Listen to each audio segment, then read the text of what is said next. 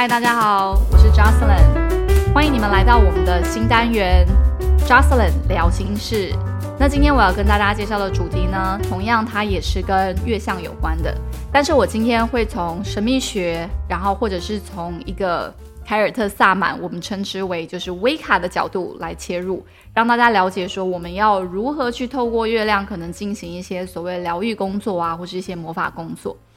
那这些聊一个魔法工作，其实呢，它都会依据于你当下所设定不同的一些主题，然后来对应到你生命当中你所期望获得的某些特质。那同时呢，它也可以支持你在不同人生阶段的一些过渡时期，或者是帮助你就是面对你生命中所要去解决的某些议题等等。那继上次全体介绍星月，它可能对很多人的一些印象而言，它是可以做许愿的之外。那其实，在神秘学，我们通常就是会去使用的月相呢，比较偏向是满月的工作。那在呃凯尔特萨满，或是我们把它称之为威卡的传统当中，我们主要会是以一年又一天的方式，跟总共十三个不同银色月亮的满月一起去做一些魔法或者是一些仪式的庆典。那通常呢，进行这些庆典的成员呢，他有十三位。我们把它称之为巫师会。那巫师会呢？它一般是呃一群魔法工作者啊、疗愈者，或者是我们称之为巫师或是女巫的一个集会的时间点。那这十三个满月的仪式呢，有一个名字叫做 Esbat。那同时它也会对应到在威卡中的另外一个很重要的主轴，就是年度之轮，就是 Wheel of the Year。那同时我们又把它称之为 Sabat。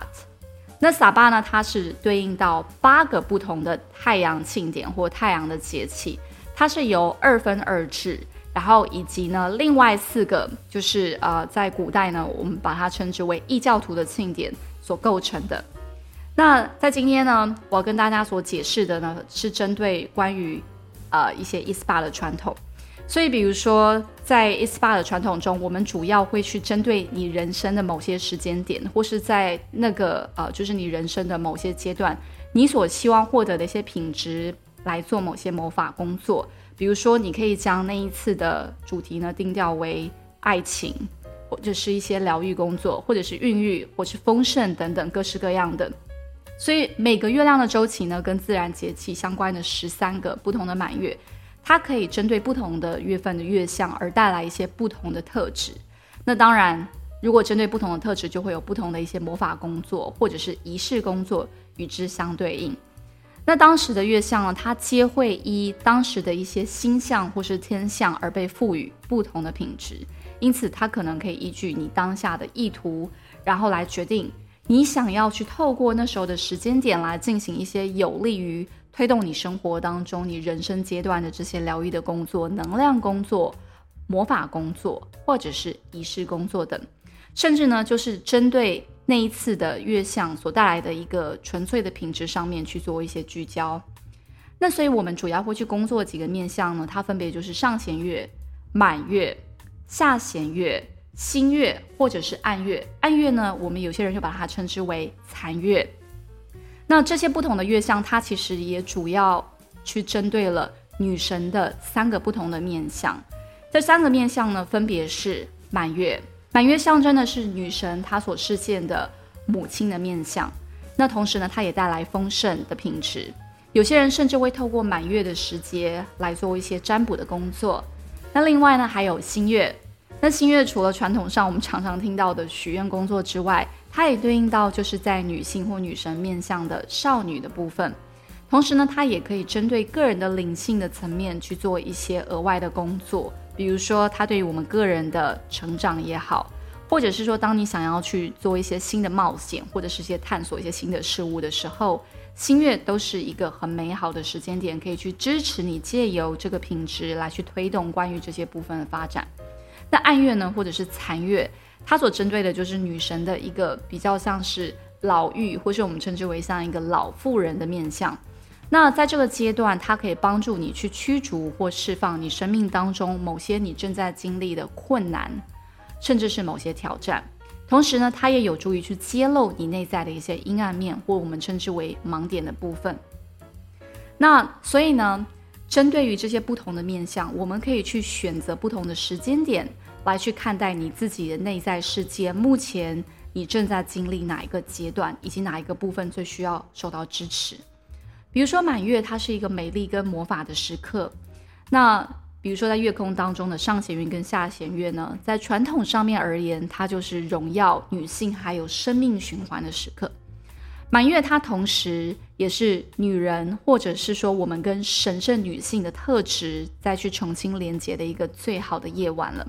但我们每一个人其实与生俱来，我们都是身为像是女神的孩子一般。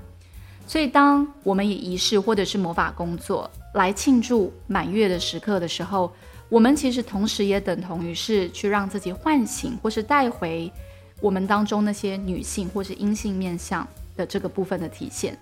然后甚至呢，在这个部分，我们通常会比较偏向于在夜晚的时候去进行。你可以在月光就是最丰沛的，就是那个月光就是在满月的时候是最大的时候，去借由这个能量来帮助你去照耀你身为女性的这个神圣的品质。不管你今天的性别为何，你是男性也好，或是女性也好，我每个人都有这样的一个阴性面相存在。那比如说男性呢，也非常欢迎在这个时候去做这样的仪式。如果你喜欢的话，你甚至呢就是可以借由当时的这个月光，然后来为自己做一个魔法的烛光澡也好，或者是说你可以在那一天特别的去打扮自己，穿一件袍子，或者是说穿你自己觉得最漂亮的那一件衣服。那我现在呢，想要带大家去稍微做一个小小的一个内观的仪式。那我们现在接下来准备要去进入到的节气呢，就是冬至的时候了。那冬至呢，在撒巴太阳气点当中，它其实是一个非常适合休养生息，甚至是回到内在的时间点。因为在这个时候，好像大地上自然中所有的万物都沉睡了，但它并不是真正的就是一个循环的结束。严格说起来，它等同于是帮助我们去酝酿下一个新的阶段的开始的一个时间点。但是就在这个酝酿的阶段，很多时候我们需要重新回到自己的内在去做一些内观的工作，来做自省，然后或者是一些更深入的去挖掘，还有去理解自己，就是在过去的那一年你到底经历了什么，然后以及呢，现在在这个准备要去终结一个循环的时间点，你一些新的一些启发跟想法到底是什么？我们要让许多一些过往的事情过去，然后我们才能去创造新的事物。所以呢，实际上这个时间点呢，我们最适合做的就是开始去把我们的焦点从外面拉回到你内心的世界。所以我现在要带大家去做这一个小小的一个内在的内观的魔法工作。可以的话，请大家现在稍微准备一下。当然，它除了就是在整个月，也就是这个冬至的节气适合去施作，让这个能量支持你之外，它也非常适合，尤其是在冬至的满月的时候。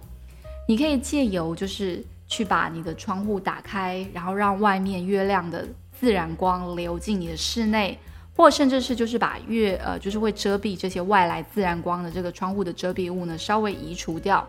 然后让自己可以去进行接下来的这一个体验。好，大家准备好了吗？我们现在要开始了，务必要记得你要找一个让自己不会受打扰的时间跟空间。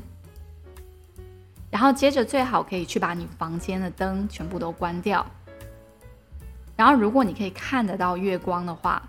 让月光流进你所在的空间里。你可以让自己坐在一大面镜子前面，或者是说你可以手上就是拿着一个小镜子。可以的话，借着月光去照着自己的脸，最好是可以让你自己去看到你的整张面容。去凝视在镜子当中你自己的脸庞，并且允许你在当下的时刻，从忙碌的生活当中去暂停、抽离一下，让自己花点时间去聆听现在你所在之处的声音，还有包含你自己心跳的声音、你内在的声音，去观察你听见了什么。然后接着，现在请把你的注意力往下带到在你眼睛后方的那一个区块。然后接着再把你的焦点从你的眼睛后方带到你的喉咙，接着往下来到你的心脏，将你的注意力停在你的心脏的部位，去让你自己把你所有的感知还有你的觉察力都放在你的心，继续让自己盯着你手上或者是你面前的镜子看着。去让你注视自己的眼神变得柔和，变得更加充满爱、充满感情。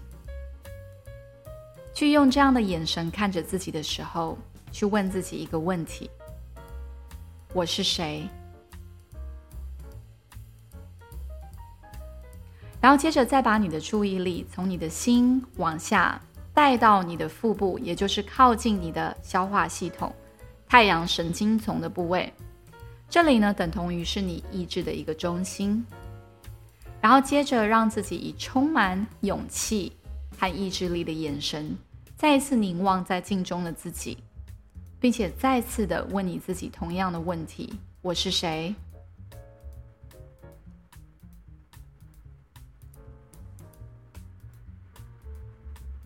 然后接着，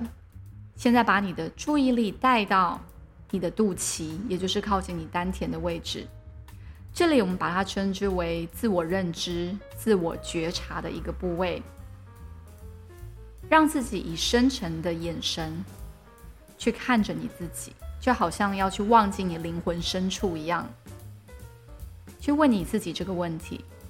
我是谁？去让自己花些时间想象。在你生命当中，不同的时空，或是在不同的情境里，你可能会让自己去成为什么样子？你想成为谁？你想扮演什么样的角色？去让自己回顾你生命当中不同的时间点，其实你的记忆看似是模糊的，但是就回到在那些不同的情境发生的初始之处。接着继续的看着在镜中的自己，想象反映在你眼中的这一个满月的月光，它映照出你的美丽，还有你的庄严。去借着这满月的月光，去进行这个对自我的认知，重新去调整，还有甚至去更以全新的方式去看待自己的这个眼神，去凝望自我。再次问你自己这个问题：我是谁？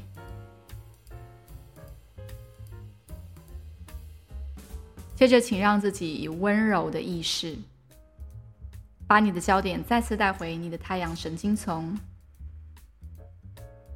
接着再带回到你的心，接着再把焦点带回你的喉咙，最后带回你眼睛后方的这个区块。当你把你的注意力再次放回你眼睛后方这个位置的时候，那也象征你将开始以全新的眼神去看待你自己，并且这时候，请你对你自己说说一句宣告：“我就是我。”接着，你可以温柔的去把你自己的意识带回到日常的现实当中，带回到你的身体里。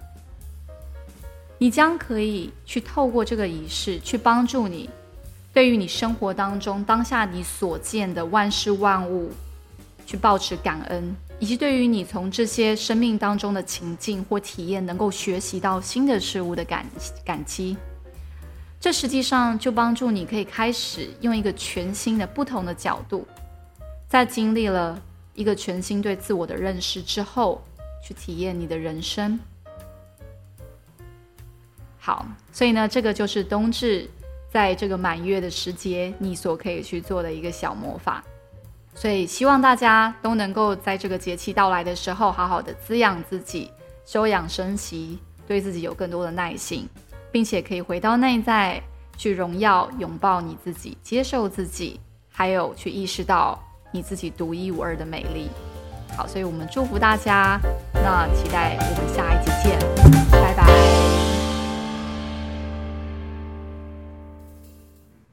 喜欢我们的节目吗？请订阅、追踪、下载、留言以及评论，让我们知道你们的想法，这会让我们更有动力为大家提供更多优质的内容哦。期待你们的回馈，真心马后炮。那么我们下次再见。